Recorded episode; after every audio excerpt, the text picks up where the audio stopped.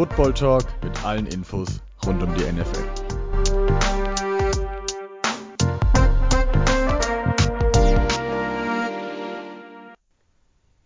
Hallo und herzlich willkommen hier zurück beim Hail Mary Football Talk und zu einer weiteren Ausgabe der Offseason Preview. Wie gesagt, der Niklas hat es in der letzten Folge schon erwähnt. Wir haben jetzt erst die Teams, sind wir ein bisschen durchgegangen. Jetzt äh, schauen wir mal direkt auf die Spieler und zwar auf die Top Free Agents, die wir alle zur Verfügung haben. Haben uns da Top 15 Spiele rausgesucht, über die wir heute ein bisschen länger reden werden. Davor geht es allerdings an die News. Ja, und ich gebe natürlich weiter an Lauren, unseren Moderator.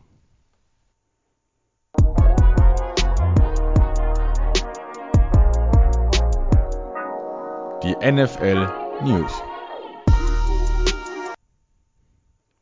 Servus auch von mir und nur mal kurz zur Einordnung, wenn ihr euch jetzt gleich in den News wundert, wo sind denn da ein, zwei Spieler, die auch einen neuen Vertrag bekommen haben? Weil wir uns heute mit den Top 15 Spielern der Offense beschäftigen, werden wir in den News nur die Spieler von der Defense abarbeiten, weil das natürlich ein bisschen langweilig wäre, wenn wir heute doppelt über Spieler reden würden.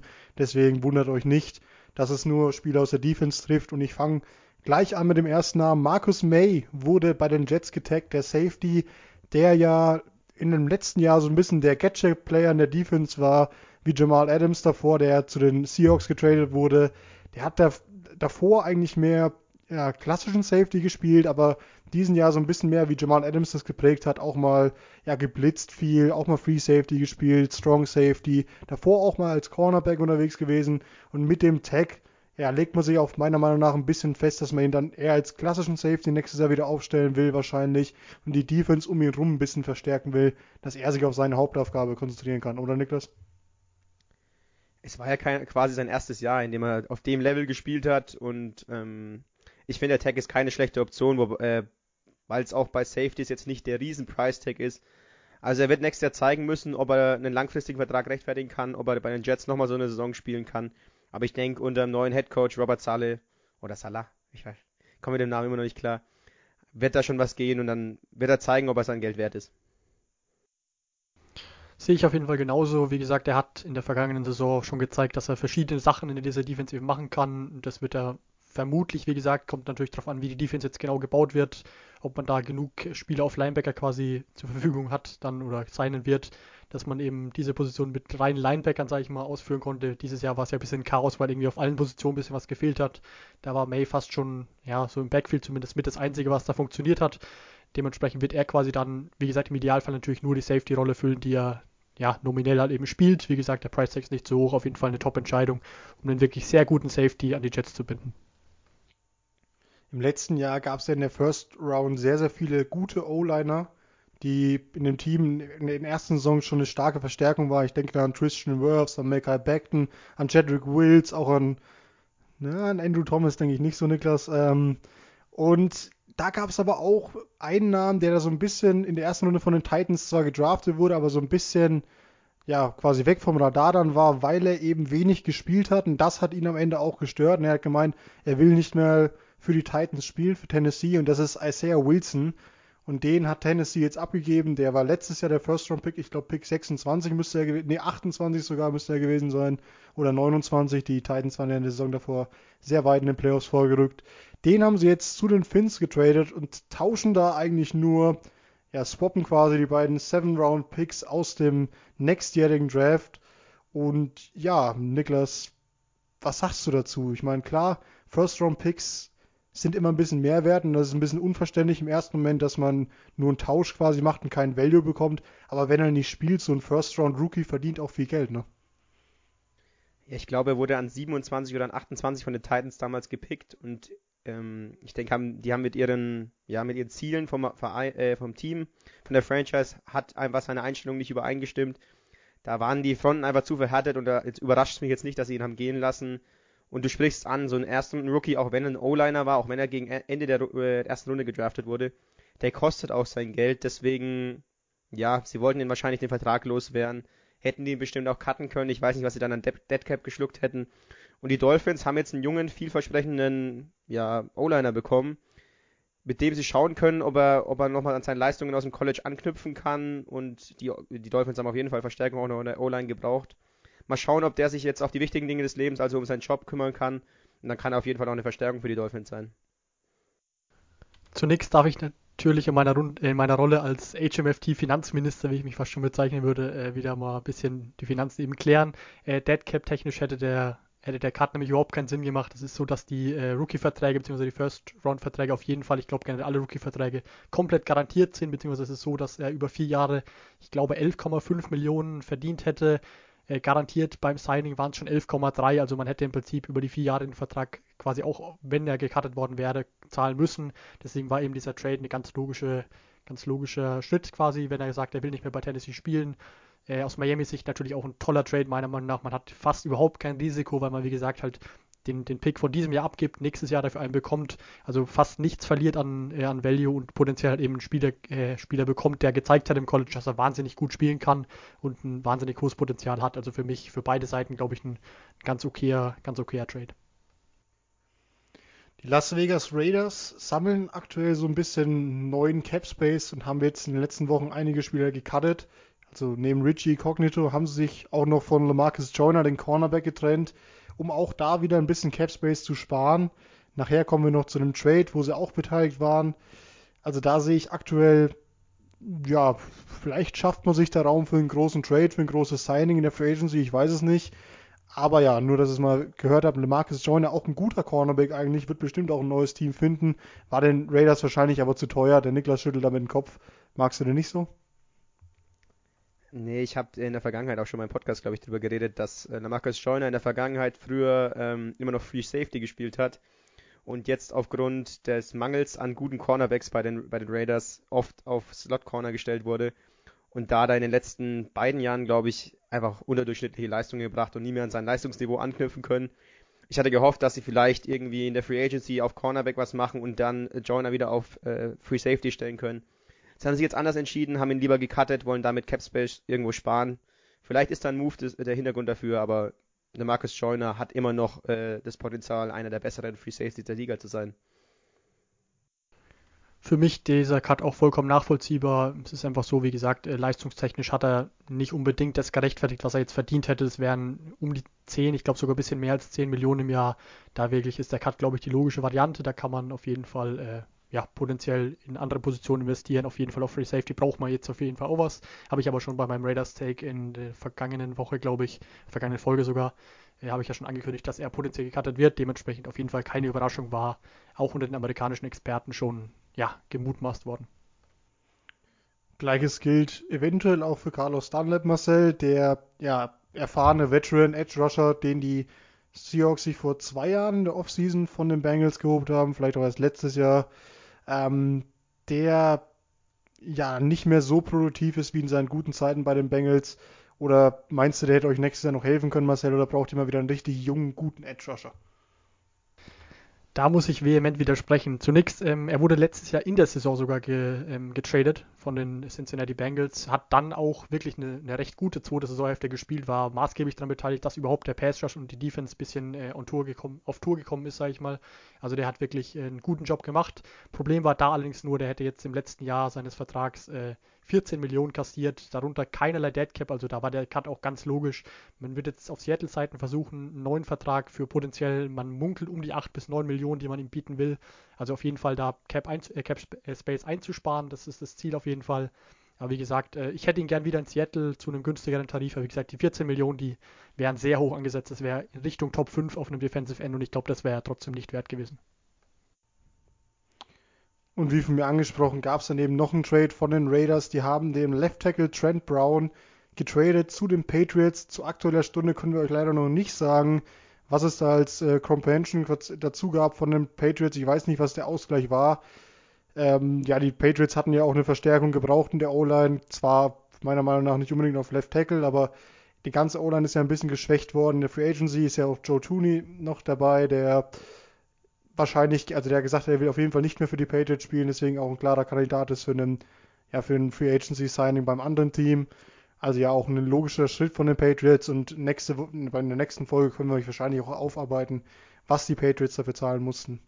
Genau.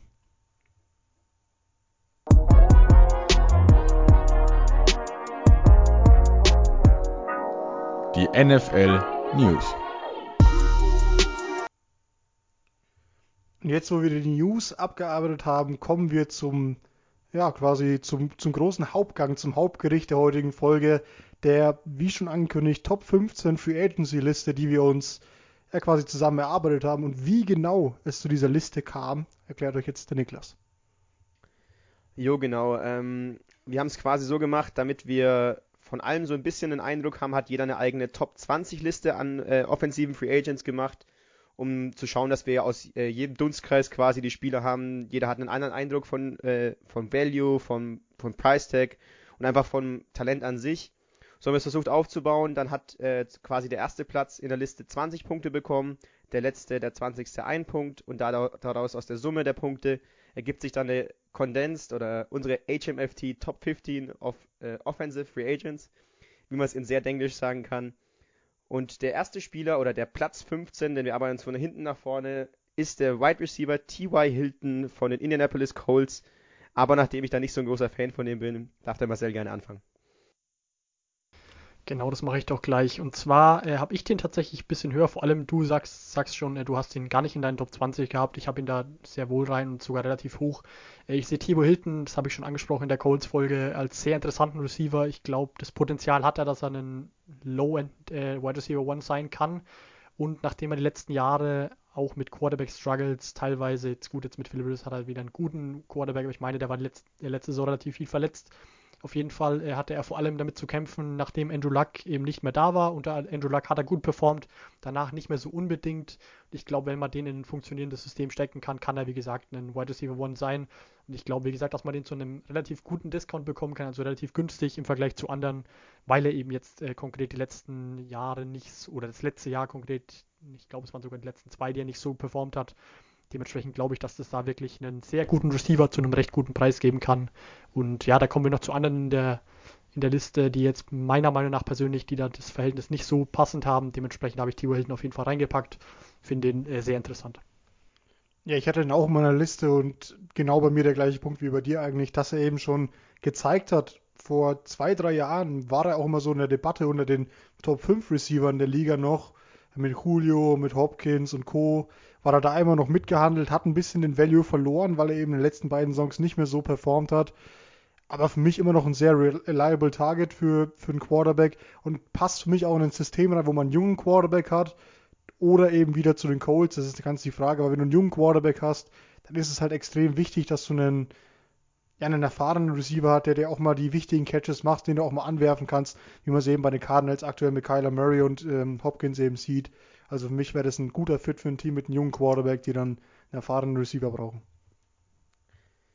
Nachdem ich jetzt nicht so der Fan war von äh, T.Y. Hilton, kommen wir gleich zum nächsten Kandidaten, den auch wieder zwei von uns in der Nähe so von äh, Platz 14 hatten. Es ist Corey Davis, der Right Receiver von den Titans. Ähm, für mich ein, kein Nummer 1 Receiver.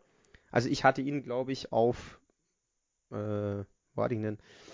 Auf 14 sogar, also genau auf dem Spot, auf den er dann letztendlich gelandet ist. Corey Davis für mich ein äh, starker Nummer 2 Receiver, keine Nummer 1. Es ist halt die Frage, wie er in der Offseason jetzt bezahlt wird.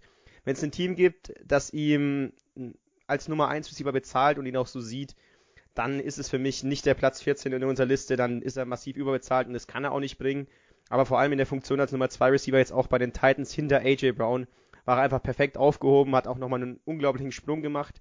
War ja zwischen, zwischenzeitlich schon mal nach einem Draft oder in seinem zweiten, dritten Jahr so als Draft-Bust, weil er ziemlich früh gepickt wurde.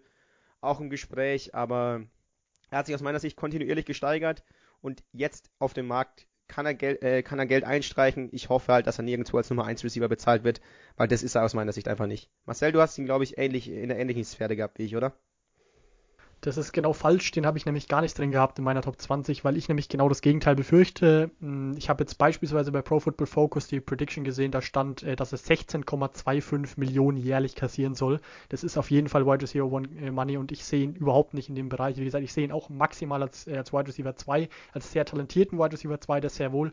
Aber ich befürchte und ich bin mir da ziemlich sicher, dass er dieses Jahr deutlich zu hoch bezahlt werden wird. Dementsprechend für mich jetzt nicht direkt in der in dieser Sphäre, die wir, beziehungsweise die in der, in der zusammengefassten äh, Top 15 dann jetzt äh, diesen Platz 14, den er da jetzt erreicht hat. Ich sehe ihn nicht ganz so interessant wie beispielsweise eben jetzt ein Tibor Hilton, den wir jetzt auf 15 hatten, wie gesagt, weil da das Preis-Leistungs-Verhältnis meiner Ansicht nach, glaube ich, nicht ganz so stimmen wird. Ich sehe ihn auch vor allem nur dann interessant, wenn er wieder bei den, bei den Titans unter Vertrag kommt, wenn sie ihn resignen und eben nicht so teuer sein, weil sie eben Für die Titans macht es noch Sinn, ihnen ein bisschen mehr Geld zu zahlen, weil sie ja aktuell noch mit AJ Brown im Rookie-Vertrag sind, der also nicht das, ähm, ja, quasi das Nummer 1 Receiver-Geld verdient. Da haben sie noch ein bisschen Geld über, meiner Meinung nach, für den Corey Davis. Und der kann auch schon als, der ist ja ein relativ großer Receiver, also der kann schon hilfreich sein, so eine Offense, wenn er eben Mismatches im Slot kreieren kann gegen kleinere Cornerbacks. Also klar, Nummer 1 Money darfst du ihn auf jeden Fall nicht geben, aber für mich trotzdem ein guter Fit, wenn er wieder zu den Titans kommt und eben nicht diese 16,25 Millionen, von denen Marcel gerade redet, bekommt. Sonst ist er für mich auch überbezahlt, da gebe ich dir recht.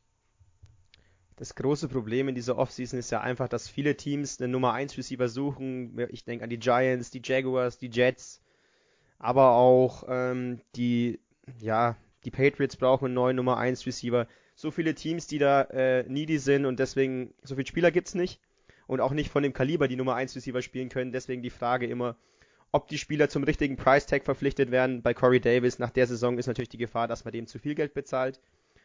Doch jetzt kommen wir zu einem Spieler, der, weil da, da sind die Meinungen wirklich ganz wild durcheinander gekommen. Ich hatte ihn auf Platz 15. Ähm, einmal war er sogar bis auf Platz 8 oben und einmal war er gar nicht in der Liste. Lauge, du hast ihn gar nicht dabei gehabt. James Winston ist unser Platz 13. Warum hast du den gar nicht drin gehabt. Wir haben jetzt ein paar, so von Platz 15 bis 10, sind so ein paar Spieler dabei, die haben, die hat mancher gar nicht, manche hat sie. Aber warum hast du den draußen gelassen? Warum ist er für dich kein Top 15 Free Agent? Ich sehe das, ich, ich fange den Take mal anders an. Ich, ich frage euch mal, wieso ihr ihn drin habt, wenn er letztes Jahr nicht mal das Quarterback-Duell bei den Saints gegen Taysom Hill gewinnen konnte. Also mir ist schon klar, dass James Winston durchaus talentiert ist. Wir hatten ja auch da vor der Saison drüber geredet, dass es eigentlich ein Diamant ist, den man schleifen muss, weil wenn er seine Fehler abstellt, er ist wahnsinnig gut eigentlich bei tiefen Pässen, wenn er mal die Entscheidungen richtig treffen würde. Also er könnte die spielen. Mein Problem ist, er hat es einfach in den letzten zwei, drei Jahren nicht gezeigt, vor allem jetzt bei den Saints auch nicht mal zeigen dürfen, weil er eben hinter Taysom Hill aufgestellt wurde, den wir jetzt schon mehrfach in den Folgen als nicht Quarterback aufgestellt haben, sondern eben als Tight End oder Running Back oder Gadget Player bezeichnet haben, weil er das eben nicht so gut kann. Und das ist für mich so ein Zeichen, wo ich sehe, dass James Winston eben nicht, klar, du wirst ihn relativ günstig bekommen, aber für mich hat er einfach keinen richtigen Value als Nummer zwei, weil das nicht so, also wenn dann bei einem Team, wo du ihn hinten dran aufbauen kannst, aber auch das hat ja offensichtlich bei den Saints nicht funktioniert, wenn sich dann am Ende, ja, eben für Taysom Hill entschieden wurde als Backup Quarterback und nicht für äh, James Winston. Deswegen habe ich ihn in meiner Liste nicht aufgeführt, aber ich verstehe auch jedes Gegenargument dagegen. Genau da gehen die Meinungen auseinander. Ich würde nämlich da als äh, derjenige, der ihn relativ hoch, nämlich auf Platz 8 äh, gerankt hat, da direkt mal den zweiten Take zu dem Spieler nehmen. Ähm, ich sehe es natürlich so, wie du, also du hast natürlich recht mit deinem Take, das ist ganz klar, gegen Taysom Hill äh, hätte er normalerweise den Starting-Posten gewinnen müssen, denn er ist meiner Meinung nach auch der bessere Quarterback. Ich weiß auch tatsächlich nicht, warum er den nicht gewonnen hat. Meiner Ansicht nach ist es so, er hat vor zwei Jahren natürlich diese ganz komische Saison gespielt mit, äh, ich glaube, 30 Touchdowns, 30 Interceptions, also wirklich eine grauenhafte Touchdown-Interception-Ratio, aber insgesamt auch äh, viele Touchdowns geworfen. Also ja, es war so eine ganz komische Saison. Er hat gezeigt, dass er es auf der einen Seite kann, auf der anderen Seite waren da viele, viele wilde Würfe dabei. Ich glaube auf jeden Fall, dass in dieses eine Jahr hinter, ähm, hinter Drew Brees bei den Saints, bei einer wirklich guten Franchise, wo man, wo man glaube ich viel lernen kann, dass ihm das auf jeden Fall geholfen haben dürfte. Dazu hatte er diese Augenoperation, von der viel geschrieben wurde. Ähm, und wie gesagt, dann haben wir den bereits angesprochenen Discount auf jeden Fall. Ich glaube sogar, dass er potenziell zu einigen Teams als äh, Quarterback 1 gehen könnte. Beispielsweise die Jets, wenn sie von Darnold weg müssten und weg wollten, besser gesagt, und nicht unbedingt an draften wollen. Ich weiß nicht. Ich sehe da auf jeden Fall sehr viel Potenzial. Ich glaube, er könnte potenziell bei einigen Teams starten. Und äh, deshalb habe ich ihn so weit oben. Wie gesagt, natürlich ist das halt auch das Hauptargument. Wie gesagt, ich sehe ihn als potenziellen Starter. Dann für den Preis, den man, den man ihn bekommen wird, weil er, wie gesagt, letztes Jahr auch bis auf zwei, drei wirklich, äh, wirkliche Snaps, die er gespielt hat, äh, quasi gar nicht aufgestellt wurde, glaube ich dann, dass da das Preis-Leistungsfeld einfach gut ist. Ich glaube auch, dass er aus dem Loch, das er irgendwie in der, in der letzten Buccaneers-Saison hatte, dass er da potenziell wieder rauskommen kann. Und dann äh, sehe ich ihn wirklich als soliden Quarterback es gibt einfach auch in der aktuellen NFL mehr Teams, die einen Upgrade auf Quarterback brauchen oder machen wollen, als es gute Quarterbacks gibt. Ich sehe auch Washington, die im Draft nicht so früh picken als Kandidat für den Jameis Winston. Allerdings glaube ich, dass er nicht mehr auf den Markt kommen wird. Sean Payton wird bestimmt was in, dem, ihm gesehen haben, hat jetzt gegen Ende der Saison gegen die Bears auch gesehen, dass er da mal so einen, äh, einen Trickplay spielen durfte. Also ich glaube, wenn die, ich, wenn, glaube ich, dass die Saints ihn als Starting Quarterback übernehmen, weil sie auch jetzt nicht überzeugt waren von Taysom Hill und dann rechtfertigt es schon den Platz von Taysom Hill in den Top 15 unserer Free Agents. Und gleich auf Platz 12 haben wir schon eine ultimativ kontroverse Diskussion gehabt äh, vor der Folge. Ja, es geht um das äh, leidige Thema der Value von Running Backs. Wir, es hat letztendlich auch nur ein Running Back in unsere Top 15 geschafft. Und es ist der wohl absolut beste Running Back, den es dieses Jahr auf dem Free Agency Markt geben wird. Aaron Jones von den Green Bay Packers. Ich müsste mich eigentlich schon für meinen hohen Pick verteidigen, aber erstmal möchte ich die Sichtweise von der Gegenseite hören, Lauren. Ja, wir machen das jetzt so, Angriff, Verteidigung. Ich habe mit Niklas gestern wirklich noch zu später Stunde eine halbe Stunde lang diskutiert über diese kontroverse Meinung. Und am Ende haben wir uns darauf geeinigt, es ist schön, wenn wir diskutieren können, weil das ist ja das Gute an so einem Podcast, da kann man eben auch drüber reden. Und ich kann auch nur mal meinen Punkt an euch da draußen natürlich jetzt weitergeben. Ich verstehe, dass Niklas ihn hochgesetzt hat, weil er eben ein hochtalentierter Running Back ist. Aber meiner Meinung nach kannst du einen guten Running Back, ist, ist sehr leicht austauschbar hinter einer sehr soliden Offensive Line und in einem funktionierenden Scheme, wo eben für ihn halt viel ja, gemacht wird. Für zum Beispiel bei den Patriots sah James White auch tatsächlich im Super Bowl aus wie ein Weltklasse Running Back und wir haben jetzt in den letzten Jahren gelernt, dass er nicht konstant ein perfekter Running Back ist, weil er eben auch dieser, ja, dieses Dual Threat quasi ist, was eben Aaron Jones auch ist, der im Passspiel ja auch relativ gut ist. Und klar hat er Zahlen aufgelegt am Anfang der Saison letztes Jahr, aber meiner Meinung nach eben, weil die O-Line so gut war und weil auch das Passspiel so gefürchtet war bei den Packers und deswegen hat er viel Platz gehabt wurde da eben ins Kurzpassspiel auch sehr oft eingebunden. Deswegen glaube ich nicht, dass Aaron Jones den Vertrag, den er will, weil der will sehr, sehr gut bezahlt werden, bekommen kann und deswegen habe ich ihn nicht in dieser Liste, weil er mir dafür zu teuer ist. Dafür, dass er wirklich, ich sehe ihn nicht in meinen Top 5 Running Backs nicht in so ein, es ist kein, es ist kein Derrick Henry, der auch mal ein Spiel, wo die, wo die O-Line irgendwie ganz schlecht spielt, auch mal eben ein paar Tackles bricht oder so. Ich sehe ihn einfach dann nicht auf diesem Niveau und ich glaube, dass du im Draft auch dieses Jahr in der zweiten, dritten Runde vielleicht nicht die Qualität bekommst, aber auf jeden Fall ein besseres Preis-Leistungsverhältnis als mit Aaron Jones. Ja, deswegen habe ich ihn da nicht drin in der Liste. Ich persönlich hatte ihn minimals drunter, sehe das aber tatsächlich sehr ähnlich wie, wie Lauren. Ähm, tatsächlich ist es ja, wie gesagt, so, dass er einen relativ, vor allem wenn er tatsächlich Free Agent wird und nicht von den, von den äh, Packers getaggt werden sollte, dann glaube ich, bekommt er wirklich einen relativ absurd hohen Vertrag. Und dann ist wirklich das Problem, dass ein Running Back erstens mal ist es eine Position, die auch gerne mal anfällig für eine Verletzung ist, dann wäre ganz viel Geld begraben. Ähm, dann dazu ist es, wie gesagt, einfach so, dass die O-Line einfach viel mit reinspielt. Meiner Ansicht nach wäre sogar ein, ein, Spieler wie äh, Jamal Williams, der Backup von, von Aaron, Aaron Jones bei den Packers, ein ähnlich interessanter Spieler fast, weil ich fand den tatsächlich, wenn er gelaufen ist, äh, auch sehr, sehr gut anzusehen. Der hat sehr gute Zahlen aufgelegt, wenn er laufen durfte. Und ja, wie gesagt, hinter der gleichen O-Line. Man hat also gesehen, dass die auf jeden Fall beide, beide gut sind. Nur wie gesagt, das, das Thema ist natürlich, ist gar, gar keine Frage, ist, äh, ist Aaron Jones der bessere der beiden Running Backs. Aber für den muss man halt eben auch deutlich, deutlich tiefer in die Tasche greifen. Das ist eben auch mein Punkt. Wie gesagt, hier, glaube ich, wird am, am deutlichsten klar, ähm, dass eben zwischen unseren Bewertungstechniken, sage ich jetzt mal, doch ein paar kleine Defizite, ein paar kleine Unterschiede zu finden sind. Ist ja auch gut so, sonst hätten wir ja nichts, nichts worüber wir reden könnten. Aber wie gesagt, äh, ist auf jeden Fall so, ich habe ihn auch in die, in die Richtung auf jeden Fall minimals tiefer, weil ich, wie gesagt, auch glaube, dass er einen sehr, sehr hohen Vertrag bekommen wird, den er erstmal erstmal rechtfertigen muss und den er erst wieder mit, mit guten Zahlen weiterhin bestätigen muss. Ich bin einfach von der Tatsache ausgegangen bei Aaron Jones, dass es klar im Draft und auch in der äh, Free Agency Spieler geben wird, die vielleicht eine bessere Runner sind sogar als äh, Aaron Jones oder auch eine bessere Receiver als äh, Running Back als Aaron Jones. Aber die Kombination macht es für mich äh, bei Aaron Jones aus. Er ist un ein unglaublicher Faktor im Passspiel, kann aber den Ball auch laufen. Er hatte im Jahr davor, 2019, 16 oder 17 Touchdowns, jetzt im letzten Jahr nur 9 meines Wissens. Also die Zahl kann man natürlich nicht aufrechterhalten, aber er ist ein unglaubliches Talent und ich habe mir einfach die Frage gestellt, und ich kann jetzt nicht spoilern äh, mit den Namen davor, aber ich habe mir überlegt, welche der Spieler, die ähm, jetzt, die, die ich dann letzten Endes von Platz 8 bis jetzt auf Platz 12 vor gelandet ist, welchen ich einen größeren Impact auf die Offense oder auf die allgemeine Performance der Offense äh, machen sehe. Und es war einfach keiner. Aaron Jones ist für mich, er transformiert für mich die Offense auf ein neues Level. Klar, damit Devontae Adams noch einen starken Mann neben sich, der auch die Offense getragen hat. Aber für mich, ja, er, er hebt die Offense auf ein neues Level und das wird vielen Teams gut tun und deswegen wird er wahrscheinlich auch einen hohen Vertrag unterschreiben, wenn er nicht bei den Packers bleibt. Aber ihr habt schon die Verletzungsanfälligkeit von Running Backs angesprochen, ein Spieler, der immer mit Verletzungsproblemen zu kämpfen hatte und ähm, ja jetzt äh, nicht wegen seiner Verletzung, sondern wegen der, wegen der Sperre aus der vergangenen Saison das erste Spiel der nächsten Saison auch fehlen wird, ist Will Fuller und unser Platz 11. Marcel, wieso ist er da gelandet? Ich persönlich habe ihn tatsächlich, äh, glaube ich, sogar auf dem Platz 11 genau. Es gibt in Amerika einige, einige Experten, die ihn sogar deutlich, deutlich höher schätzen, die ihn da irgendwie in Richtung Top 5 überhaupt Offense und Defense haben. Verstehe ich persönlich nicht. Ich bin kein so großer Fan, habe das, glaube ich, beim Texans, äh, Texans Team, bei der Texans Team Preview quasi auch schon mal anklingen lassen. Zunächst ist es so, dass er wirklich äh, verletzungsanfällig ist, kaum man es so durchspielen kann. Dann ist es so, dass er natürlich seine Monsterspiele hat. Das, da ist er normal immer Woche 1, Woche 2 ist er, ist er da ein guter Kandidat da, wirklich ein ganz großes Spiel zu haben. Dann taucht er aber wieder vier Wochen ab, fünf Wochen ab, ist nicht da. Ich sehe ihn auf keinen Fall wirklich als, als klaren Einzel, einzelne Nummer 1 Receiver. Ist es eben so, so ein Deep Threat, der ist wahnsinnig schnell, kann dementsprechend natürlich dir viel geben, deine Offense viel geben. Aber wirklich auch da befürchte ich, ähnlich wie bei Corey Davis früher, dass der wirklich einen absurd hohen Vertrag unterschreiben wird. Und das ist er meiner Meinung nach nicht wert. Äh, natürlich ist er, wie gesagt, schon ein Stück weit talentiert, kann der Offense viel geben, kann natürlich nicht nur die langen Routen laufen, dazu ist er jetzt mittlerweile auch erfahren genug, ist auch schon ein paar Jahre in der Liga. Es gibt auch Sachen, die dafür sprechen. Das ist natürlich ganz klar, ansonsten kommst du nicht auf Platz 11 in so einer Liste. Aber wirklich, ich glaube, dass auch der einen, einen sehr teuren Vertrag bekommen wird und dann glaube ich nicht, dass er unbedingt das Geld rechtfertigt.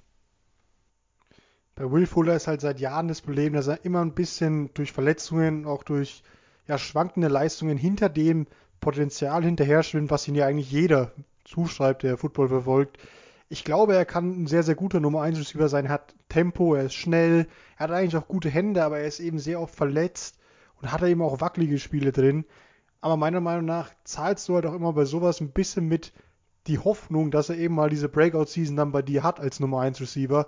Und ich denke auch, deswegen kriegt er auch seit Jahren relativ das Geld, das Nummer 1 Receiver bekommen sollte.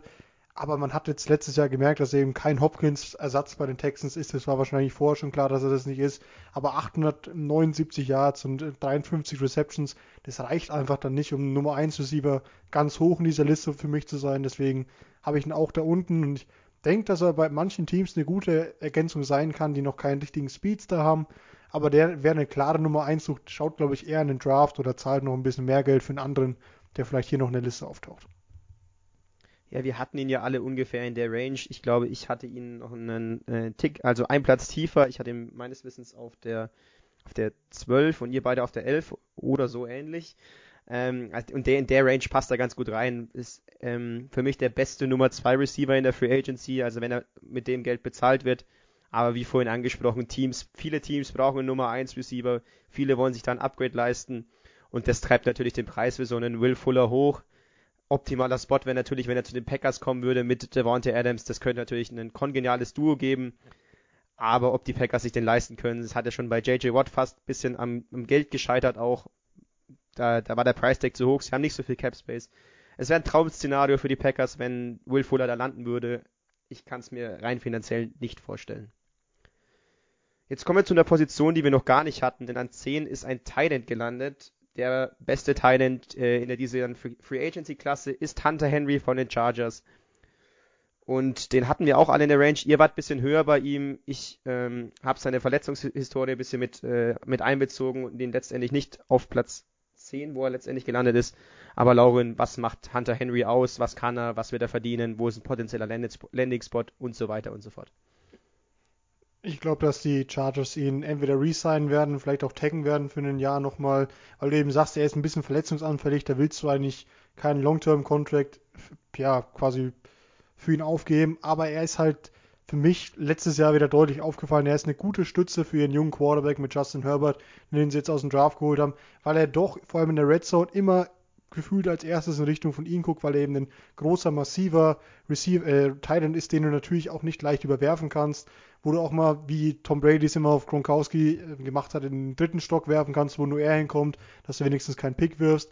Also für mich ist der da ja der perfekte Landing-Spot, der alte Landing-Spot quasi bei den Chargers wieder. Und ich denke auch nicht, dass sie ihn übernatürlich bezahlen müssen, wenn sie ihn nicht taggen, aber ja, genau, ich glaube einfach, dass er wieder zu den Chargers kommt. Und für mich auf der 10, weil er eben sichere Hände hat, kein Top, also kein Top, Top, Top Thailand, aber doch ein sehr guter in der Liga und deswegen kann er auch ein bisschen teurer sein. Tatsächlich würde ich den, den Chargers sogar noch dazu raten, dass sie ihn wieder taggen. Er war ja letztes, letztes Saison schon getaggt, denn ich denke, wenn der erstmal auf den Markt kommt, dass es dann doch nochmal die ein oder andere Million mehr geben könnte, einfach weil er, wie gesagt, ein richtig guter Pass-Catching-Talent ist, ganz klar. Ein richtig gutes Ziel. Mir gefällt er auch richtig gut. Ich, mich schrecken die, die Verletzungssorgen, die Niklas da angesprochen hat, nicht so sehr ab. Wie, wie gesagt, ich glaube, da wird es äh, knapp über 10 Millionen für ihn gehen, was ich auch schon einen satten Preis finde, aber ich hoffe, ich glaube, dass er das rechtfertigen kann. Wie gesagt, für mich äh, liegt der Tag am nächsten, sage ich mal. Ich würde, ich würde ihn taggen an Chargers Sicht, weil, wie gesagt, ich glaube, anders wird er nur teurer. Ja, die, der, der Price Tag ist immer so eine Frage bei einem, bei einem Titan, wie hoch man den bezahlt. Er wird seinen Markt haben, aber ja, mal schauen, ob die Chargers ihn auch resignen. Das ist alles, äh, ist ich für mich auch die wahrscheinlichste äh, Option aktuell. Dann kommen wir jetzt. Niklas, man muss ja. dazu natürlich auch noch sagen, dass der Tag dieses Jahr durch den neuen Kelsey und neuen Kittel-Vertrag noch ein bisschen teurer sein wird als letztes Jahr. Das muss man auch mal einberechnen, weil ja quasi die Titans, die großen äh, Titans der Liga ihren Payday hatten, relativ gleichzeitig. Und das schraubt natürlich den Tag immer ein bisschen in die Höhe. Da hat sich wahrscheinlich Hunter Henry leise mitgefreut, dass die einen neuen Vertrag bekommen, weil du natürlich auch bei den nächsten Vertragsverhandlungen da deutlich bessere Argumente hast, wenn du eben nicht getaggt wirst. Es klingt auch immer so ein bisschen mit, dass ähm, sich an dem Kelsey-Vertrag, glaube ich, ein bisschen orientiert wird für einen neuen Hunter Henry-Vertrag. Also es ist schon ein enormer Price-Tag. Ich weiß nicht, ob ich den für seine Produktion und seine Verletzungshistorie bezahlen würde. Und jetzt kommen wir zu einer Vierergruppe von, ja, was ist, wie sagt man dazu, zu unsexy Picks.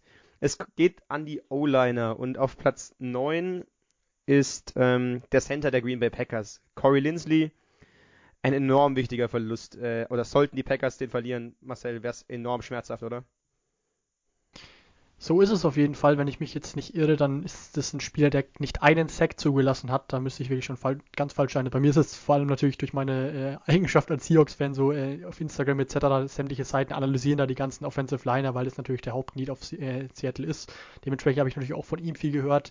Ist meiner Ansicht nach mit relativ großem Abstand der beste Center, den man äh, über die Free Agency bekommen kann. Ein sehr interessanter Mann natürlich äh, ja für die Packers ein derber Abgang, wenn er wenn er weggehen sollte. Da wirklich ist kein ist ein Tag auch einfach nicht besonders logisch, glaube ich. Dementsprechend glaube ich, dass der Free Agent wird, dann wird er seinen Markt haben, denke ich. Er wird relativ teuer werden. Glaube ich aber wirklich, dass er das, dass er das auf jeden Fall auch, auch zurückzahlen kann. Für mich ein sehr interessanter Spieler, dem der wirklich zu einigen Kandidaten gut passen würde, glaube ich. Ja, ich sehe es genauso wie du, dass er eben der attraktivste ist von denen, die auf dem Markt sind. Die anderen Free Agents, also Top Free Agents auf der Center-Position wären ja einerseits David Andrews, der Center von den Patriots, und eben Alex Mack, der Center von den Falcons, die auch noch ja auf den Markt kommen. Also ich sehe ihn da schon deutlich am besten und ich denke auch, wenn die Packers ihn resignen, wird er teuer und wenn nicht, dann wird er ja unterkommen, weil auch einige Center ja diese ihre Karriere beendet haben oder aufhören. Deswegen, ja, der Center-Markt ist auch quasi prall gefüllter Nachfrage. Ihr habt ihn ja beide auf äh, Position 12. Ich hatte ihn auf 7 sogar. Also ja, ungefähr in der Range wird er irgendwo gehen. Er ist für mich ein unglaublich wichtiger Faktor bei den Packers. Den sollten sie aus meiner Sicht sogar über Aaron Jones priorisieren, weil die starke Offensive Line, die sie letztes Jahr hatten, ist unglaublich wichtig für ihr Play-Action-Spiel und für das Run-Heavy-System, was Matt LeFleur da spielen will. Also ein Verlust von Lindsley, der auch jetzt ins beste äh, O-Liner-Alter kommt, und Center, also der wichtigste Ansprechpartner auch von äh, Aaron Rodgers in der O-Line ist, wäre enorm, schmerz, äh, enorm schmerzhaft. Und enorm schmerzhaft ist ein äh, Spieler, der, äh, der Abgang von dem Spieler für die Patriots auch. Lauren, du hast den vorhin schon angesprochen, Joe Thuney.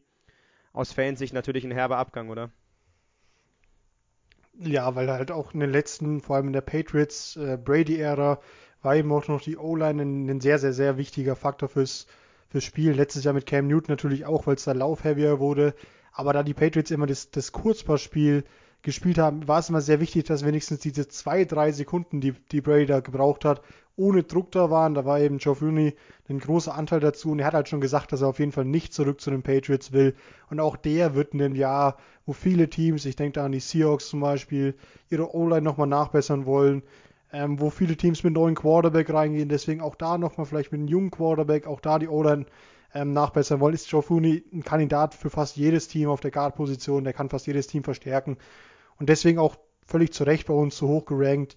Ich sehe immer Tackles im, also Left Tackle, vor allem über Left Guard, immer noch so ein bisschen ja, mehr im Value. Deswegen habe ich nicht ganz hoch in der O-Line und Tier vom, ja, von unserer diesjährigen Free Agent List, aber doch ein sehr, sehr guter Spieler und meistens ein Instant Starter eigentlich fast in jedem Team. Sportlich und von den Zielen hast du tatsächlich, glaube ich, alles gesagt. Da kann ich nicht mehr so viel dazu bringen. Nur noch zu den letzten beiden äh, Spielern, also sowohl zum Center als auch jetzt zu Thune. Äh, die haben natürlich eine Sache, die auch ganz wichtig ist, und zwar diese Winning Mentality. Gut, natürlich die Patriots jetzt letztes Jahr eine schwierige Saison gehabt, aber Thune war jetzt ja nicht nur ein Jahr da in New England. Der hat auch davor die ganz erfolgreichen Zeiten mitgemacht. Und ich glaube, sowas ist natürlich auch äh, vor allem bei einem Center natürlich ganz wichtig, auch bei Thune Interior Offensive Line noch ein guter Faktor, wenn man da eben mit dieser Winning Mentality, wenn man da aus einer guten Franchise kommt, die wirklich Erfolg gewohnt ist, dann glaube ich, dass, dass man da potenziell auch junge, junge Spieler anleiten könnte, Rookies anleiten könnte. Auch das mit Sicherheit nochmal ein Faktor, den, den äh, diese Spieler äh, attraktiver macht. Äh, dementsprechend, ja, für mich auf jeden Fall auch ein sehr interessanter Mann. Dementsprechend habe ich ihn ja auch ähnlich, ähnlich gerankt. Ja, man will sie in der, in der Free Agency ja ungemein verstärken. O-Line natürlich ein ganz wichtiger Faktor, vor allem für die jungen Quarterbacks. Du sprichst an, Marcel. Die Bengals sind dann natürlich ein Kandidat. Die Jaguars wollen ihre O-Line verbessern. Auch die Jets haben zwar mit ähm, Jetzt ist mir der Name vom Left Tackle entfallen. Login. Wie heißt der junge Left Tackle? Mekhi Beckton. Achso, ja. Genau, Mekhi Beckton. Mit dem haben sie ihren Franchise Left Tackle letztes Jahr im Draft gefunden. Jetzt heißt es, die O-Line auch an anderen Spots zu verstärken, um dem neuen Quarterback oder vielleicht äh, der Renaissance von Sam Darnold bisschen äh, unter die Arme zu greifen. Da wäre natürlich ein Joe Thuney einfach mit seiner ganzen Erfahrung, es wäre unglaublich wichtig. Der kommt jetzt auch eine, wie, wie ähm, Corey Lindsley in ein hervorragendes O-Liner-Alter, so Anfang 30 der noch einmal einen großen Vertrag unterschreiben. Wäre eine wichtige Sache und ähm, jetzt kommen wir zu einem jüngeren Spieler, auch O-Liner, aber diesmal zu einem Offensive Tackle. Platz 7 in unserer Liste ist äh, Taylor Moten von den Carolina Panthers. Viele werden sich denken, Taylor wer? Ähm, er hat sich in den letzten Jahren ungemein gesteigert, seit er aus dem, äh, äh, vom Draft von den Panthers selber äh, genommen wurde, hat sich ungemein gesteigert, kontinuierlich verbessert und ist jetzt eine wichtige Stütze in der Offensive Line von den Panthers, oder? Marcel? Auf jeden Fall, ich darf da äh, Pro Football Focus zitieren, die ihn als Model of Consistency beschreiben. Also wirklich ein sehr konstanter Mann, ein guter Mann. Natürlich, wie gesagt, dass man den Namen jetzt wahrscheinlich weniger gehört hat, liegt natürlich zum einen dran, dass, wie gesagt, die Offensive, Offensive Line Spiele sowieso in seltensten Fällen so richtige Stars sind und in seltensten Fällen so richtig die, die oft gecallten Namen quasi sind. Außerdem natürlich noch die Panthers, die auch so ein bisschen, ja, vor allem in den letzten Jahren ein bisschen unter dem Radar flogen. Ganz klar, so dass man den Namen jetzt vielleicht nicht so kennt, äh, wird sich aber allerdings in dieser Free Agency, glaube ich, einen ganz schönen Namen machen. Für mich äh, einer der ganz interessanten Offensive Liner, wie gesagt, der wird auch gut bezahlt werden, glaube ich. Wie gesagt, die Left Tackle Position ja ist generell sowieso knapp die, oder ja, kommt darauf an, wo auf jeden Fall die in meisten Fällen die bestbezahlte Offensive, äh, Offensive Liner Position. Insofern glaube ich, dass der eine sehr gute, sehr gute Chance hat, einen großen Vertrag zu bekommen. Wohin er gehen wird, äh, ja, da gibt es wie gesagt ganz, ganz viele Landing Spots. Du hast es so schön gesagt, das ist für mich extrem wichtig für eine Offense wir haben es auch gerade schon bei den Jets gesagt, du kannst, wenn du einen guten Left Tackle hast, kannst du dahinter viel aufbauen, die ganze Line quasi von links nach rechts bauen, wenn du einen rechtzeitigen Quarterback hast. Da ist es extrem wichtig, dass du einen guten Left Tackle hast. Und Taylor Morton ist ja schon angesprochen worden, unfassbar konstant spielt, eigentlich hat eigentlich nie eine schlechte Saison bis jetzt gehabt in seinen ersten vier Jahren. Für mich völlig zu Recht bei uns allen relativ hoch gewesen. Und ja, ich denke auch, der wird sich in Zukunft einen Nahen machen. Ich meine, im Alter kommt meistens äh, bei mehr Leuten der Name an von so einem Left Tackle, weil er eben dann auch mehr verdient meistens. Oder eben wenn der erste große Vertrag kommt und ich denke, der kommt bei Taylor Morton jetzt fällig sein. Dann will ich auch mal meine Moderationsfähigkeit ein bisschen hier in die Runde einbringen. Und zwar äh, kommen wir auf Platz 6 zum, zum ersten Spieler, der uns ein bisschen den Strich durch die Rechnung gemacht hat. Es ist nämlich so, dass wir gestern Abend quasi die Deadline hatten für unsere Top 20, dass wir dann eben noch ein bisschen Zeit haben, die zusammenzufügen etc. Und äh, ja, dann in der Nacht kam es zum ersten, oder nicht zum ersten, aber zu einem weiteren Tag, den wir wie gesagt in den News rausgelassen haben. Deswegen kommen wir jetzt dazu. Es ist Brandon Scherf, der Offensive Guard vom Washington Football Team. Der wurde wie gesagt in der Nacht getaggt. Äh, für mich auf jeden Fall eine nachvollziehbare, logische und gute Entscheidung. Ich glaube, der wäre auch über die Free Agency wahnsinnig teuer geworden. Dementsprechend ist, glaube ich, der Franchise Tag wirklich eine, eine, gute, eine gute Idee gewesen äh, vom, vom Football Team, die sich, wie gesagt, dadurch einen guten, einen erfahrenen Offensive Tackle, äh, Offensive Guard äh, beibehalten quasi. Für mich eine sehr nachvollziehbare Entscheidung. Niklas, was sagst du dazu? Ja, ist einer der, der Corner Pieces in der Offensive Line von den, von, den, von Washington, vielleicht sogar der wichtigste Mann, obwohl er nur in Anführungszeichen als Guard da fungiert, äh, wichtiger Ansprechpartner für, für alle Kollegen, ist da jetzt auch schon jahrelang, glaube ich. Und ähm, wir hatten ihn ja, ich hatte ihn auf 6, Lauren hatte ihn auch auf 6, du hattest ihn sogar auf 4 ähm, ja eine enorm wichtige Sache für die für Washington, den, den zu halten, denn wenn du den ziehen lässt, der wäre enorm teuer geworden. Ich weiß nicht, warum es keinen langfristigen Vertrag gab. Ich glaube, er hat immer mal wieder mit Verletzungen zu kämpfen. Vielleicht wollen sie schauen, ob er ein Jahr über fit bleiben kann und halten ihn dann nächstes Jahr mit einem längerfristigen Vertrag. Aber auf jeden Fall eine enorm wichtige Verpflichtung. Und das sollte auch vorhin überhaupt nicht despektierlich klingen, was ich gesagt habe über die Guard- und ähm, Guard-Position und Center-Position, aber es ist halt einfach in der NFL so, dass vor allem die Tackles, Left Tackle noch ein bisschen mehr als Right Tackle, besser bezahlt werden, deswegen meistens auch mehr über sie geredet wird, aber ich glaube, Brandon Scherf ist ein gutes Beispiel dafür, dass man als Right Tackle, äh, Right Guard extrem wichtig sein kann für so eine Offense, weil er eben die Erfahrung mitbringt. Du sagst es, der, der redet ja auch, die sind ja auch alle in einem Room quasi, im O-Line-Room. Und deswegen ist es auch so ein erfahrener Franchise, also da, da ein Franchise-Tag drauf zu platzieren auf einen erfahrenen Spieler, der kann auch, wenn sie sich im Draft noch eine Ergänzung holen, die daneben so ein bisschen leiten. Deswegen für mich auch genau die richtige Wahl, ihn zu taggen. Allein, weil man ja auch in der Defense generell ein sehr, sehr junges Team hat. Da muss man also keinen Tag in Anführungszeichen verschwenden. Ähm, deswegen für mich die perfekte Wahl beim Footballteam. Ja, und dann mache ich auch mal weiter als Moderator, habe ich gerade mal für mich persönlich beschlossen und komme zu unserem Platz 5. Und es ist jetzt einer von, ich will da gar nicht spoilern, einer von unseren Top-Receivern, die wir noch hier haben in der Free Agency. Und zwar Kenny Golladay von den Titans, der ja leider letztes, von den Lions, Entschuldigung, der leider letztes Jahr länger ausgefallen ist und deswegen nicht so gute Zahlen aufgelegt hat. Ich glaube, am Ende hat er nur 350 Receiving Yards, aber er ist natürlich der klare Nummer 1 Receiver über die Jahre bei den Lions gewesen und ist deswegen auch bei uns so hoch. Und ja, Niklas, sag mal die Vorzüge, aber auch die Nachteile von Kenny Golladay, die er zum neuen Team oder beim alten Team haben kann. Ich muss sagen, ich mag Kenny Golladay einfach sehr gerne. Ähm, ich, ich mag seinen Spielstil, ich mag seine Fähigkeiten als äh, Contested Catch Receiver. Er hat äh, unglaubliche, äh, ähm, ja, eine unglaubliche Sprungkraft, ist, spielt unglaublich physisch, ist dadurch aber auch nicht langsam, wirkt nicht irgendwie, ähm, als wäre er nur groß, weil er ist nicht der Größte. Er ist eher kompakt, aber durch die Sprungfedern, die er quasi in den Füßen hat, kommt er an viele hohe und 50-50 Balls ran Allerdings natürlich der Nachteil, du, darauf muss man zu sprechen kommen, ist seine Verletzungsanfälligkeit. Ich habe ihn dennoch an, ähm, an Nummer 3 sogar in meiner Liste gesetzt, die hatte ein bisschen tiefer. Einfach weil ich das Potenzial für, bei ihm sehe und weil das auch aus meiner Sicht schon gezeigt hat, dass er Nummer 1 Receiver in der NFL sein kann. Das haben, ja gut, einer schon, aber der andere nicht aus meiner Sicht gezeigt. Äh, und was Kenny Golladay halt da gemacht hat, klar, er hatte Matthew Stafford, ist kein schlechter Quarterback und ähm, hatte dadurch seinen Support aber wenn Kenny Golladay fit war, ist er für mich zumindest in der Range Richtung Top 6, 7, 8 Receiver der NFL. Top 5 ist er für mich nicht, aber er ist absolut einer der besten, äh, die das Spiel in der NFL betreiben. Sportlich auch da äh, wenig hinzuzufügen. Ich sehe ihn tatsächlich nicht ganz so hoch, glaube ich, in der, in der Diskussion über die Top Wide Receiver. Fakt ist allerdings, ich habe ihn äh, relativ im Vergleich zu euch zumindest, glaube ich, ein bisschen weiter unten gehabt, weil es einfach so ist. Ich sehe ihn als Free Agent dieses Jahr nicht so interessant, weil es so ist. Auf 6 hatte ich ihn, zeigt Niklas mir gerade. Ähm, es ist einfach so dieses Jahr, dass ich erstens mal äh, glaube, dass er, ja, beziehungsweise nicht erstens, das ist der Haupt, nämlich, äh, der, nämlich der Hauptgrund, dass ich glaube, dass er getaggt werden wird von den Lions und dementsprechend überhaupt nicht als Free Agent zur Verfügung stehen wird. Es ist so, dass wahnsinnig viele Faktoren dafür sprechen. Äh, der, der Wide Receiver Markt ist, glaube ich, so ausgelegt, dass es unglaublich teurer wäre und definitiv teurer als dieser Tag eben überhaupt, wenn man ihn über die Free Agency äh, resignen wollen würde. Dazu kommt eben die Verletzungssaison, aus der er kommt, sodass es eben eine langfristige Verpflichtung noch ein bisschen riskanter wäre, als ihn jetzt, wie gesagt, zu einem ohnehin schon günstigeren Tarif für ein Jahr nur an sich zu binden.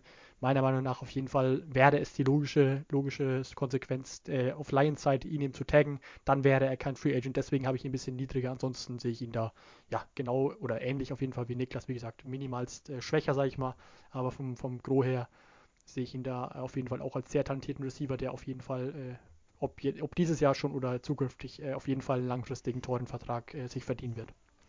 Was du sagst, nur du sagst Trade-Kandidat, also Tag-Kandidat, ich sag vielleicht sogar ein klassischer Tag-and-Trade-Kandidat, weil ich mir vorstellen könnte, dass sie ihn taggen und dann traden, um eben noch ein bisschen Value aus ihm raus zu, zu quetschen, anstatt ihn einfach nur als Free Agent da zu lassen. Aber ich glaube, der Niklas hat dazu auch einen Take, den, den will ich jetzt auch an ihn übergeben. Ja, ganz kurze News. Ähm, also Adam Schefter hat heute berichtet, dass die Lions scheinbar ähm, oder dass es eine, äh, eine, Chance gibt, dass die, die Lions ihn nicht taggen. Also sie sind nicht hundertprozentig davon überzeugt, der Tag würde sie 16 Millionen nächstes Jahr kosten. Sie sind also nicht hundertprozentig davon überzeugt, Kenny Golladay zu taggen. Klar, ein Tag-and-Trade-Szenario, wie du schon ansprichst, wäre eine, eine, eine, Option. Ich weiß nicht, ähm, wie sie sich halt im nächsten Jahr sehen, was sie vorhaben, die Lions. Hast du noch was zu Kenny Golladay, Lauren, oder können wir zu unserer Nummer 4, ist es schon, kommen? Wir können zu unserer Nummer 4 kommen, wenn du das willst, ja. Die Nummer 4 in unserem, äh, ja, unserer Top Free Agent ist wieder ein, äh, Tackle und für uns zwar der älteste, aber auch der mit Abstand, aus meiner Sicht sogar, beste Tackle in dieser Free Agency. Es ist Trent Williams, der ähm, noch während des letzten Drafts von, den, von Washington zu den 49ers getradet wurde und dann eine sagenhafte Saison bei, äh, in San Francisco gespielt hat. Marcel, äh, der beste Tackle auf dem Markt, oder? Auf alle Fälle braucht man gar nicht viel dazu sagen. Wie gesagt, nur nochmal, um es in Erinnerung zu rufen, äh, es wäre mit Sicherheit günstiger, ihn zu, ihn zu taggen. Allerdings habe ich es bei der San Francisco 49ers äh, Ausgabe schon gesagt, ist keine, äh, keine Möglichkeit. Wie gesagt, der Vertrag wurde umstrukturiert. Dementsprechend ist er nicht eligible für den Tag, wird Free Agent werden und dann wirklich wird er, glaube ich, richtig Geld verdienen, weil es eben genauso ist, wie du sagst. Ist ein unglaublich guter äh, Left Tackle, der die Position auf jeden Fall für ja, im Prinzip fast jedes Team verbessern kann, upgraden kann ich sehe da wirklich einen ganz großen Vertrag, äh, den er unterzeichnen wird. Das wird er, wird er also ist garantiert auch verdient. Äh, auf jeden Fall ein Gamechanger in Sachen Offensive Line. Ja, und das ist wahrscheinlich auch genau der Grund, warum das Footballteam ihn abgegeben hat, weil sie eben nicht Brandon Scherf einen sehr, sehr guten Vertrag geben können und dazu noch Trent Williams. Und er hat eben, wie der Niklas schon sagt, ja, sie, ja, ja, ja, doch, denk doch mal drüber nach, macht doch Sinn. Ähm, und sie haben ihn ja abgegeben, weil er ihnen auch dann ein bisschen zu teuer wird. Im Nachhinein muss man sagen, hätten sie ihn vielleicht behalten können, weil Trent Williams einfach für mich in jeder Offense, ich habe es vorhin schon über, über Funi gesagt, dass er in jeder Offense Starter sein könnte, wenn man es unbedingt wollte. Und er hat eben auch sehr, sehr viel Erfahrung. Das ist für so ein junges Team, wie das Footballteam natürlich im Umbruch ist, extrem, extrem wichtig. Ob sie jetzt einen Quarterback im Draft holen oder ob sie mit den anderen Jungen eben spielen. Das ist für mich offen, aber ich, ich glaube einfach, dass, dass äh, Trent Williams für die für, fürs, äh, für die 49ers extrem, extrem wichtig ist. Ich habe ja, gerade Football-Team gesagt zwischenzeitlich, ne? Also ich meine natürlich die 49ers. Ja, die, die 49ers einfach durch ihr System auch mit Kyle Shanahan, ähnlich wie bei Matt LaFleur. Viel, äh, viel Run First, viel Play Action, unglaublich wichtig, dass die O-Line da steht. Also ich, ich, kann mir auch nicht vorstellen, wenn es vom Cap Space her darstellbar ist, dass die 49ers ihn da jetzt ziehen lassen. Einfach der, der, der Impact von Trent Williams, den er letztes Jahr gebracht hat, war, war zu groß. Ja, und die und 49ers sind ja auch ein spannendes Thema für die Zukunft, muss man sagen, weil da ja in den ganzen Wochen schon ein Trade im Raum steht, ob die Patriots einen Move machen Richtung Rückkehraktion von Jimmy Garoppolo. Ähm, deswegen, da bin ich mal gespannt, ob es da eben nochmal zu was kommt, zu einer Entwicklung, ob die 49ers dann am Ende im Draft sich einen neuen Quarterback holen, mit einem Pick von den Patriots oder mit dem eigenen, weil sie ja durch die schwächere Saison eher höher draften können wir auf jeden Fall auch noch gespannt sein, ob sich das am Ende wirklich zu einem Trade entwickelt. Jimmy Garoppolo Rückkehr wird ja die ganze Zeit äh, bei den Patriots heiß diskutiert. Ist auch eine Sache für, ähm, ja, weiß nicht, ob es vor dem Draft was da gibt oder ob es äh, äh, jetzt dann nach dem Draft abgewartet wird, ob sie da ihren Wunschkandidaten bekommen. Aber wir kommen nochmal vor der Free Agency zu unserem Platz 3 es ist der nächste Receiver und den habe ich vorhin schon kurz angeteasert, weil ich den ein bisschen tiefer hatte, oder was heißt tiefer? Lauren und ich hatten beide auf 4, Marcel hatte ihn auf 2. Chris Godwin, der aus meiner Sicht bisher noch nicht als Nummer 1 Receiver irgendwo aufgefallen ist. Dennoch hat er es bei dir auf die 2 geschafft, Marcel. Warum? Zunächst, äh, ich habe es bei, bei Gold Edition angesprochen, der wahrscheinlichste der Wide Receiver, glaube ich, äh, dass er Free Agent wird. Also ich sehe ihn nicht, nicht getaggt bei den Buccaneers. Ich sehe ihn wirklich in die Free Agency gehen. Ich sehe unglaubliches Potenzial bei ihm dann glaube ich wirklich, also ich, ich sehe vom, vom Talent her sehe ich alle drei Wide Receiver, ich will den dritten ja auch nicht spoilern, aber Golladay, äh, Godwin und den bald noch kommenden, gleich noch kommenden, äh, die sehe ich wirklich Talent, talentmäßig auf fast einem Niveau, äh, auf einem ähnlichen Level. Ich glaube, dass die auch ähnliche Verträge unterschreiben werden, aber wie gesagt, der einzige große Unterschied, den ich sehe, ist eben, dass ich äh, Chris Godwin als äh, am wahrscheinlichsten einschätzen würde, dass er eben überhaupt in die Free Agency kommt. Das ist eigentlich fast so der einzige Grund, warum ich den eben auf zwei habe und die anderen beiden ein bisschen tiefer ähm, ja, wie gesagt, sportlich äh, alle auf einem ähnlichen Level, alle gute Receiver. Ich sehe allerdings, wie gesagt, bei, bei Godwin das Potenzial, dass er sich in, in der richtigen Offense zu einem richtig guten Nummer 1 Receiver entwickeln könnte. Ich glaube auch, dass es sehr wahrscheinlich ist, dass die Buccaneers ihn nicht resignen werden oder taggen werden, weil sie eben mit Mike äh, Evans noch einen klaren Nummer 1 Receiver nebendran haben. Und wenn dein Spieler nicht der beste Spieler im Team ist, dann zahlst du ihn, wie vorhin schon bei Corey Davis angesprochen, nicht wirklich das, das Nummer 1 äh, Receiver Geld quasi und bei anderen Teams kann aber ein Chris Corbin meiner Meinung nach absolut Nummer 1 Receiver sein. Deswegen wäre da vielleicht ja ein Move nie für Agency und kein Tag oder, oder ähnliches. Für Chris Corbin ist optimale. Man muss dazu sagen, er würde wahrscheinlich auch gerne bei den Bucks bleiben, weil eben da die Chance auf noch einen Ring sehr, sehr hoch wäre. Aber mal gucken, müssen wir natürlich abwarten, wie sich da der Markt auf dem, äh, Receiver-Markt entwickelt. Ich denke, wir werden ja auch äh, in der zweiten Folge diese Woche noch zu zwei anderen Key Free Agents in der Defense von den Buccaneers kommen, die da sehr hoch gerankt sein werden. Und demnach ist da Godwin auch aus meiner Sicht nur Priorität Nummer drei. Deswegen ist es wahrscheinlich, dass er in die Free Agency kommt. Der einzige Unterschied, Marcel, du hast gesagt, die ähm, auch vom Talentlevel sind die drei Wide right Receiver ungefähr auf einem Level.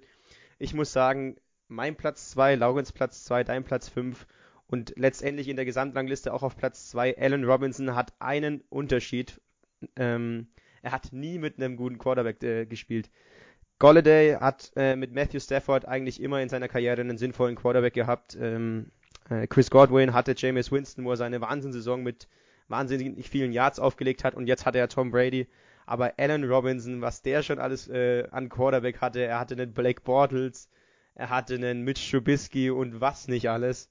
Und trotzdem legt er Jahr um Jahr seine Zahlen auf immer über 1000 Yards oder zumindest fast immer. Ich habe jetzt die Zahlen nicht genau im Kopf. Letzten Jahr war er zumindest wieder über 1000 Yards. Und er ist einfach eine ganz klare Nummer 1 Receiver und für mich deswegen auch die klare Nummer 1 der Receiver im Draft. Laura, du stimmst mir dazu, oder? Ja, und ich habe auch die Zahlen hier von diesen, von der letzten Saison nochmal rausgeschrieben. Alles mit dem Blick, dass er unter Nick Foles und Mitch Trubisky diese Zahlen aufgelegt hat. 102 Receptions für 1250 Yards. Also das sind Wahnsinnszahlen für diese Quarterbacks, mit denen er zusammengespielt hat, wo es teilweise wirklich wehgetan hat, der Bears Offense zuzuschauen. Und trotzdem hat er, hat er so performt. Also für mich Allen Robinson mit Abstand der beste von den drei genannten gerade. Und ich sehe auch Allen Robinson als, als sehr wahrscheinlich, dass er eben, wenn die Bears ihn nicht taggen, was ihn sehr viel Geld kostet, und das geben sie eigentlich schon der Defense aus, dass er auch woanders einen Landing-Spot findet. Er wird ja immer wieder mit den Giants in Verbindung gebracht was für die Giants natürlich ein wahnsinniger Gewinn wäre. Und ich finde auch in Allen Robinson kannst du da mal seine 16, 17 Millionen im Jahr geben, weil er einfach, ich will ihn einfach mal sehen bei dem Team, wo es ein bisschen besser läuft. Man kann natürlich sagen, Daniel Jones ist auch nicht der beste Quarterback, aber Allen Robinson für mich mit Abstand einer der talentiertesten Receiver der Liga und ich würde ihn einfach gerne mal in dem, in dem Winning-Team sehen. Also zunächst, da muss ich mich natürlich verteidigen. Ich habe, wie gesagt, nur fünf. Ich habe ihn relativ weit unten im Vergleich zu euch. Äh, bei mir ist es, wie gesagt, der Hauptfaktor, dass ich, wie gesagt, auch sehe, dass er auf jeden Fall getaggt wird. Meiner Meinung nach wäre die logische Variante. Ich glaube, wie gesagt, er wäre deutlich teurer, wenn er über die Free, äh, über einen normalen, über die Free Agency irgendwo gesigned werden würde. Ist, wie gesagt, ähnliche Geschichte wie bei Golladay.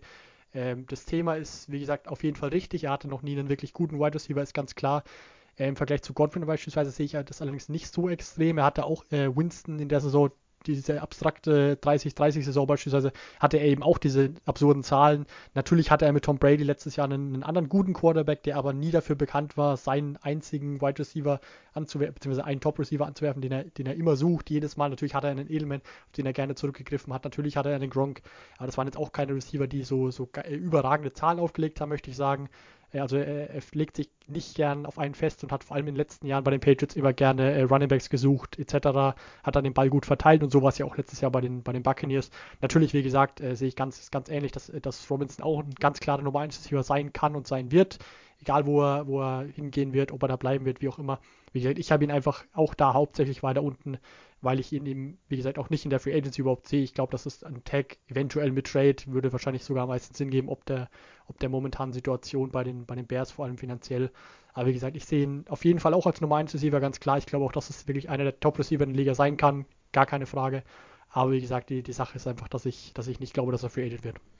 Ja, mein Punkt dazu ist halt einfach die Tatsache, dass ich finde, Chris Godwins Jahr letztes Jahr mit 1333 Receiving Yards müsste er, glaube ich, gehabt haben, war eben nicht äh, trotz James Winstons schlechter Saison, also vor zwei Jahren, sondern genau wegen der schlechten Saison von James Winston, weil der Niklas hat es vorhin schon im Vorgespräch so gut angedeutet, er ist halt ein ganz länger gewesen. Er hat halt irgendwie 5000 Yards, er war ja auch äh, äh, Yards Leader von den, von den Quarterbacks, irgendwie 5200 Yards gehabt. Und da ist klar, dass er eben dann auf seine beiden Top-Receiver, Mike Evans hatte ja auch einen, ein, ein gutes Jahr, äh, sehr, sehr viele Yards verteilt. Das ist dann logisch. Aber mein Punkt ist eben, dass Allen Robinson wirklich trotz der Tatsache, dass Mitch Trubisky und Nick Foles sich über das komplette Jahr wirklich sehr, sehr schwer im Passspiel getan haben, 1250 Yards hatte und dass er eben mit 102 Receptions, man merkt ja, wie oft er gefeatured wurde. Der war immer in Double Coverage, weil der Rest von, dem, von der Bears Offense eben ja bescheiden gespielt und performt hat. Deswegen finde ich einfach Allen Robinson für mich klar besser, aber ich respektiere natürlich auch deine Meinung. Ich sehe das ein, dass du sagst, er, er wird wahrscheinlich getaggt und deswegen verstehe ich auch deinen Schritt, nur auf 5 zu packen. Aber von rein Value her, finde ich, ist er für mich klar der Beste. Natürlich wäre das absolut schön. Du hast die Giants vorhin angesprochen. Ich würde es lieben, wenn er bei den Giants unterschreiben würde.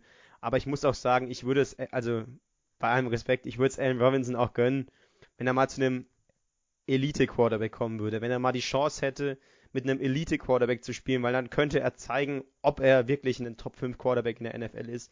Weil ich glaube, vom reinen Talentlevel könnte er es sein. Er kommt da immer irgendwie ein bisschen zu kurz, gerät da ein bisschen in Vergessenheit, wenn es um die Top 5 äh, Wide Receiver in der Liga geht.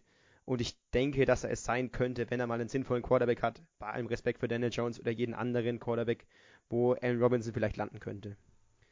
Und nachdem wir jetzt über. Die ja. Frage ist natürlich, wohin, wenn ich das nochmal fragen darf. Wo siehst du ihn denn aktuell in einem Team, das keinen Top-Receiver hat, viel Geld zur Verfügung hat, weil Allen Robinson wird nicht billig. Und wenn du ihn dann auch noch taggen traden musst, dann musst du wahrscheinlich auch ein, zwei, eins, ein First Rounder, ein Second Rounder oder ein First Rounder, ein Third Rounder aufgeben für ihn. Also wo siehst du denn aktuell so ein, so ein Team ohne Nummer 1 Receiver, ohne Top Nummer 1 Receiver, aber mit einem richtig guten Quarterback? Ja, ich könnte ja sagen, dass die Bears den Move für Russell Wilson machen, dann ihren äh, Nummer 1 Quarterback haben, der richtig gut ist und dann äh, Allen Robinson taggen. Aber sonst gehen wir tatsächlich auch die Option aus für ein Team, das jetzt Wide Receiver needy ist, aber einen Quarterback hat. Ähm, ja, die, äh, natürlich würde man auch Devontae Adams und Allen Robinson sehr gerne sehen, aber das ist auch preislich nicht darstellbar. Ist einfach die Frage, wer sich das leisten kann und da sind die Teams, die einen guten Quarterback haben, sind ja aktuell quasi Super Bowl Contender und da ist das oder ist das Geld quasi so auf Kante genäht, dass du dir jetzt keinen so einen Receiver leisten kannst? Ich würde vielleicht in der Gelegenheit eventuell die Jaguars noch ins Gespräch bringen. Die haben auf jeden Fall das Geld äh, und die haben momentan natürlich noch keinen Quarterback, aber die haben sich ja, äh, ja eine, eine, sehr gute Ausgangslage für den Draft gesichert und könnten da mit Trevor Lawrence potenziell einen hochtalentierten Quarterback bekommen. Und dann glaube ich, dass das ein sehr guter Fit wäre. Wie gesagt, wie es dann mit dem Draft, äh, mit dem Trade-Kapital aussieht, äh, ob man da genug, genug abgeben kann, aufgeben kann dafür, wäre die nächste Frage. Aber an sich, sonst wäre alles da. Ich glaube, mehr als solider Quarterback, äh, Capspace auf jeden Fall, wäre für mich, glaube ich, noch einer der attraktiveren Landing-Spots. Ja, wenn man Trevor Lawrence dann im Draft holt, kann man natürlich sagen, dass das ein talentierter Quarterback ist, aber der muss ja auch erstmal in der, in der Liga akklimatisieren. Aber ich verstehe schon deinen Punkt. Und jetzt kommen wir zu unserer Nummer 1. Wir hatten jetzt den besten Receiver aus unserer Sicht in der Free Agency, aber die Nummer 1 der Free Agents war für uns quasi keine Diskussion. Es gibt nur einen, den man da wählen kann. Es ist Dak Prescott, aber da gibt es auch schon neueste News dazu, ne? Richtig, Marcel? Selbstverständlich, so ist es. Ähm, der zweite Kandidat, der uns ein bisschen einen Strich durch die Rechnung gemacht hat, wie ich es vorhin schon gesagt habe. Und zwar wurde er auch gestern Nacht gesigned, nicht getaggt, wie ich es äh, schon, schon früher angesprochen habe. Ähm, ja, es ist ein absurder Vertrag geworden. Äh, Lauren hat die genauen Zahlen parat. Ich versuche sie jetzt mal aus dem Stegreif ein bisschen, äh, bisschen zu, zu nennen. Es sind auf jeden Fall 160 Millionen über vier Jahre, also ein Durchschnitt von 40 Millionen im Jahr. Ähm, eine 66 Millionen Signing-Bonus, das ist der höchste, den die NFL je gesehen hat. 126 Millionen garantiert. Also ein absurd hoher Vertrag.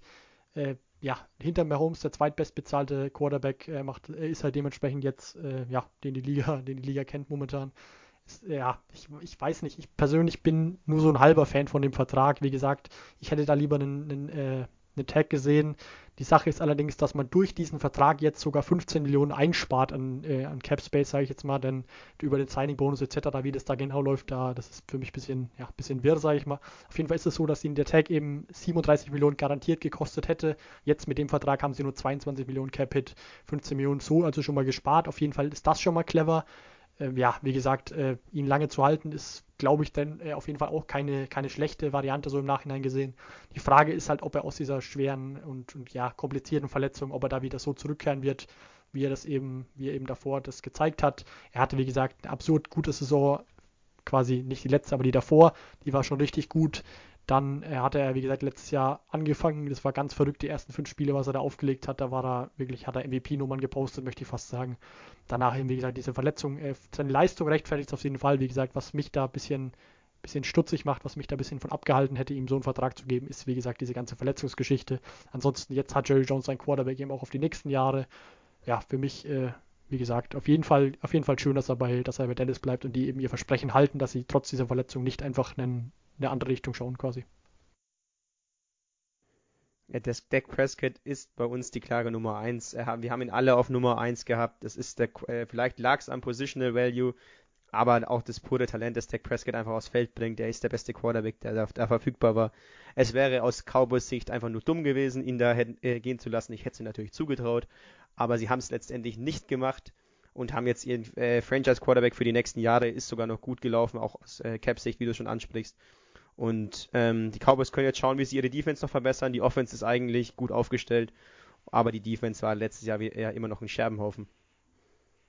Ja, du hättest nicht natürlich zugetraut, du hättest ihn vor allem gegönnt und hättest gehofft wahrscheinlich, dass sie das machen, weil Dak Prescott dann doch mehr, ja, mehr Gefahr ist als alles, was da letztes Jahr rumgelaufen ist. Da war ja so viele Namen, die kann man sich ja gar nicht alle merken, die da mal auf Quarterback gespielt haben. Ähm, ich nenne zum Beispiel mal Ben DiNucci, der natürlich einen klasse Job gemacht hat. Aber klar, also für mich war es auch klar, dass sie ihn behalten. Ich dachte auch, sie gehen eher Richtung Franchise Tag, weil eben das Risiko immer da ist bei so einer langen Verletzung bei einem Quarterback, dass er eben danach nicht mehr so top zurückkommt. Aber es ist natürlich auch ein bisschen ein Zeichen an Dak Prescott, zu sagen, wir vertrauen dir, Junge, wir geben dir einen Vierjahresvertrag, du bist unsere Zukunft, dass auch ein bisschen so einen mentalen Schub geben kann für Dak Prescott nächstes Jahr. Und wir haben es in der NFC East gesehen, die ist wide open. Ich meine, die, die Dallas Cowboys hatten die Chance, die NFC East zu gewinnen, mit Quarterbacks, die ja selbst, selbst der erfahrenste NFL-Experte googeln musste, bevor, bevor er sie auf dem Platz gesehen hat. Also da ist wirklich nächstes Jahr einiges drin für die Cowboys, wenn sie die Defense noch ein bisschen ja, umrichten. Aber ich freue mich eher auf die NFCs. Das ist wie jedes Jahr ein Fest. Ja, dann sind wir durch mit unseren Top 15, also unserer Condensed Version. Und ähm, wir haben zwar schon die 1-Stunden-Marke geknackt, aber dennoch haben wir noch jeder so uns einen Namen rausgesucht, der vielleicht überraschen könnte, vielleicht enorm billig wird, überraschenderweise. Und äh, Laura, vielleicht willst du gleich anfangen mit deinem Sleeper-Kandidaten für die Free Agency in der Offense. Ich glaube unbedingt billig wird mein Sleeper-Kandidat nicht und überraschend auch nicht, aber ich habe ihn mir ausgesucht, weil ich einfach. Ja, wir hatten es ja vorhin über Kenny Golladay. Ich fange einfach besser so an. Wir hatten es über Kenny Golladay und letztes Jahr war der eben sehr lange verletzt und wer ist für ihn reingerückt als Nummer 1 Receiver, für, also Nummer 1 Anspielstation für Matthew Stafford? Marvin Jones. Marvin Jones für mich ein Kandidat, der auf jeden Fall ja ein guter, mindestens eine gute Nummer 2 sein kann in einem richtigen Team vielleicht auch eine Nummer 1, das ein sehr, ja, das einen sehr großen Need auf Wide Receiver hat. Und er hat mich einfach letztes Jahr überzeugt, weil er eben in die Bresche gesprungen ist mit 978 Receiving Yards, 76 Receptions und 9 Touchdowns, also die klare ja, Nummer 1 Waffe quasi von Matthew Stafford in dem Team bei den Lions, das nicht lief. Die Lions hatten, glaube ich, am Ende vier Siege und ja, da, da musst du auch erstmal als Receiver gut ausschauen. Ich klar, das ist anderen Teams auch schon gelungen, aber trotzdem hat für mich Marvin Jones einen, einen wahnsinnig, wahnsinnig guten Eindruck hinterlassen. Ich hatte ihn, glaube ich, auf 18 gerankt. Jetzt kam er eben gar nicht rein, aber ich wollte es nicht unerwähnt lassen, dass ich ein großer Fan von ihm bin. Und ja. Reach. Mehr sage ich nicht zu Marvin Jones. Ja, wenn ich da auch noch kurz ein Wort verlieren, verlieren soll und darf. Äh, ja, ich sehe ihn, ich glaube, wie gesagt, auch, dass ihn vor allem diese letzte Saison dann zu teuer macht. Ich sehe ihn nicht als, als Nummer 1 Receiver. Ich glaube, dass er maximal auch eine Nummer 2 wird und dann ist er, wie gesagt, auch viel zu teuer. Deswegen äh, habe ich ihn da jetzt auch nicht in meine Top 15 gehabt oder Top 20 gehabt. Äh, ja, mehr. Ich lasse ich lass es einfach so stehen. Wie gesagt, äh, kann natürlich dennoch ein interessanter Kandidat werden. Äh, meinen, mein Spieler, um mich, dass ich den gleich noch anführen darf, ja, ist natürlich äh, ein Spieler, der vielleicht nicht nur über seine Leistung auf dem Feld von sondern vor allem sehe ich ihn als höchst interessanten Spieler, weil er eben auch daneben äh, in der Entwicklung junger Spieler ganz, ganz wichtig sein kann, ist Ryan Fitzpatrick, der jetzt bei den, äh, bei den Miami Dolphins ein Jahr gespielt hat, jetzt äh, wieder Free Agent ist. Ich glaube, was ihm ihn sehr attraktiv macht als Free Agent, ist, dass er einmal natürlich schon ewig in der Liga spielt. Er kämpft jetzt auch schon mit dem Retirement, hat, war nicht ganz sicher, ob er, ob er da bleibt, ob er noch ein Jahr in der NFL macht oder ob er potenziell sogar, sogar aufhört. Scheinbar bleibt er doch da jetzt, wie zuletzt meine News zumindest waren. Hm, dann kann er, wie gesagt, für jedes Team, das jetzt einen, einen Brücken-Quarterback braucht, eventuell oder vor allem einen, einen äh, Quarterback draftet, da glaube ich, kann er ein sehr interessanter Mann sein um da eben, wie gesagt, diesen jungen Quarterback anzuleiten, um denen noch ein bisschen was mitzugeben. Wie gesagt, Fitzpatrick ist so lange in der Liga, der hat beinahe alles gesehen. Für mich auf jeden Fall eine potenziell günstige Alternative als, als Brücken-Quarterback, beziehungsweise, wie gesagt, so, so Mentor für einen Jungen. Ich hatte es ja vorhin schon angefügt, dass es in der NFL aktuell mehr Quarterback-needy Teams oder Quarter, äh, Teams gibt, die ein Upgrade auf Quarterback machen wollen.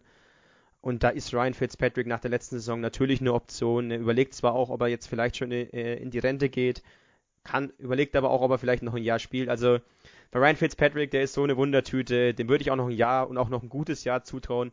Allerdings kann natürlich der, auch der Leistungsabfall da sehr schnell gehen. Man hat's auch, äh, man hat's gesehen, er ist einfach eine, es ist eine Achterbahn mit Ryan Fitzpatrick. Mal spielt er wie der, der kommende NFL-MVP, ab und zu spielt er halt mal wieder, ja, graus, äh, grausam, aber für viele eine attraktive Option, vielleicht auch ja, für Teams, die einen, einen Anlauf auf den Super Bowl starten wollen, weil wenn du den guten Ryan Fitzpatrick bekommst, ist da auf jeden Fall was möglich. Und zu guter Letzt äh, darf ich noch meinen Sleeper anfügen. Es, ich hatte zwar ein paar Kandidaten zur Auswahl, man hätte Antonio Brown nennen können, man hätte Nelson Aguilar nennen können, aber ich gehe jetzt nicht auf seine Zahlen ein. Ich äh, gehe mit einem doch ähm, eigentlich Kandidaten, der mit einem großen Namen in die Free Agency geht. Es ist Juju Smith-Schuster. Ähm, und ich habe mich jetzt letztlich dann doch für den entschieden, weil ich glaube, dass ich das äh, optimale Szenario für ihn gefunden habe und das optimale Team.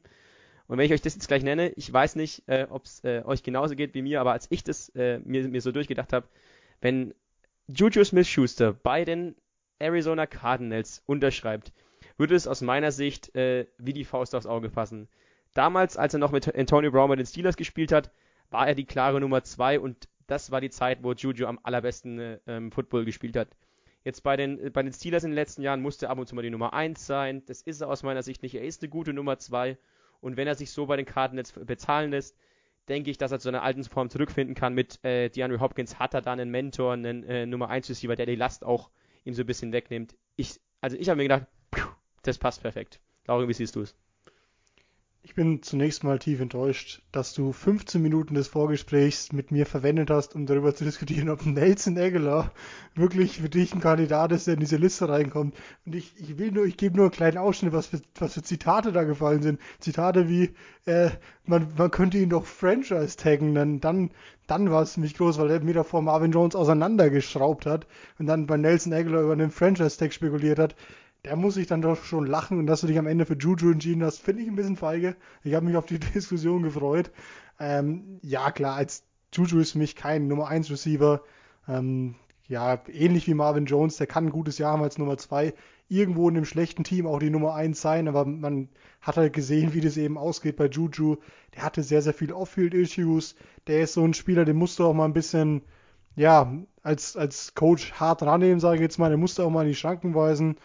Ähm, aber dass Coach Tomlin das nicht geschafft hat, zeugt auch davon, dass es wahrscheinlich auch damit nicht geht. Der ist in seiner TikTok-Welt ein bisschen gefangen. Ich, ich finde Juju einfach, ja klar, der hat, der hat Potenzial, aber ich finde ihn einfach, ja, ich mag ihn einfach irgendwie auch nicht als Spieler. Ich, ich finde einfach, der, der ist mir so ein bisschen zu abgelenkt. Der ist so ein TikTok-Star, da, da ist er vielleicht gut, aber auf dem Feld bringt er dann eben die Leistung nicht und das finde ich das Schlimmste bei Spielern, wenn sie eben außerhalb vom Feld immer groß angeben, dann auf dem Feld nicht performen, das mag ich einfach nicht. Off-Field-Issues hat er es genannt. Ich würde es eher als äh, On the Opponent's Logo-Issues oder irgend sowas in der, in der Art würde ich es dann bezeichnen. Wie gesagt, es war eine ganz, ganz komische Saison. Ob das dann nötig war, auf gegnerischen Logo da rumzutanzen, ich bezweifle es auch. Wie gesagt, auch diese Aktion habe ich auch überhaupt nicht, habe mich überhaupt nicht gefreut. Das, das fand ich dann richtig gut, dass er da, wie gesagt, auch mal quasi in die Schranken gewiesen wurde von der Bengals Defense, dann auch vom Coach etc. Es danach ja auch gelassen hat. Und das ist für mich so ein Zeichen, dass er auf jeden Fall, glaube ich, äh, jetzt ja verstanden hat, was, auf was es eben in dieser Liga ankommt. Ich glaube, dass er nächstes Jahr geerdet zurückkommen wird, dass er da nicht mehr so viel äh, ja, extrovertiertes Zeug machen wird, dass er da nicht mehr, also zumindest wieder die, die, äh, ja, die Priorität in Sachen NFL setzen wird und nicht in Sachen TikTok. Und dann glaube ich, dass er wirklich ein guter Receiver sein kann. Was man bei ihm ein bisschen vergisst, finde ich, ist, äh, dass er keinen Abschluss gemacht hat. Dementsprechend, äh, ich glaube, sogar zwei Jahre jünger als die meisten war, als er gedraftet wurde. Dementsprechend immer noch ein unglaublich junger Receiver ist, der jetzt auch schon diese zwei Jahre Erfahrung hat. Die Geschichte mit den Cardinals passt so natürlich ganz gut. Mm, was mich da ein bisschen stutzig macht, ist, dass sie wirklich in der Defense noch einige, äh, einige Spieler haben, die Free Agents werden. Und da ist es, glaube ich, äh, finanziell auch wieder der größere Need, dass man da noch, äh, noch defensiv ein bisschen was macht, als dass man da wirklich, glaube ich, und das ist auch mein, mein zweiter Punkt, ich glaube, dass Juju dennoch relativ teuer werden wird für das, was er, was er eben als Nummer 2 Receiver potenziell da spielen soll. Dementsprechend sehe ich das nicht unbedingt klappen bei den, äh, bei den Cardinals. Aus Amerika hört man immer wieder viel, dass er bei den Jets etc. gehandelt wird ja, wie gesagt, wie, wo er genau hingehen wird, äh, weiß ich nicht. Ich finde ihn nach wie vor einen, einen, sehr interessanten Receiver, der auf jeden Fall noch, noch ein guter Receiver werden kann, gar keine Frage. Dafür ist er noch, noch sehr jung, hat dennoch schon gute Erfahrungen gemacht. Cardinals glaube ich nicht unbedingt. Die stört doch bloß, dass das wieder die NFC West ist. Nee, ähm, ich hätte jetzt auch Nelson Aguilar bringen können, aber der hat eine Eagles-Vergangenheit, ist mir der, im Nachhinein dann aufgefallen. Und dann habe ich es doch gelassen, weil ich, hab, ich kann jetzt mich hier nicht schon wieder mit irgendwelchen Eagles-Sachen rechtfertigen müssen. Das geht auf Dauer nicht. Aber wir haben jetzt ähm, haben es durch die Folge mit der Offense durchgeschafft. Wir haben unsere Top Free Agents äh, in der Offense besprochen, auch ein paar Steeper-Kandidaten genannt. Ähm, in der zweiten Folge diese Woche geht es dann um die Defense. Da sind auch ungemein interessante Namen dabei. Die Free Agency wird wie immer wild. Freut euch auf Freitag. Danke fürs Reinhören. Ciao, ciao. Servus. Macht's gut.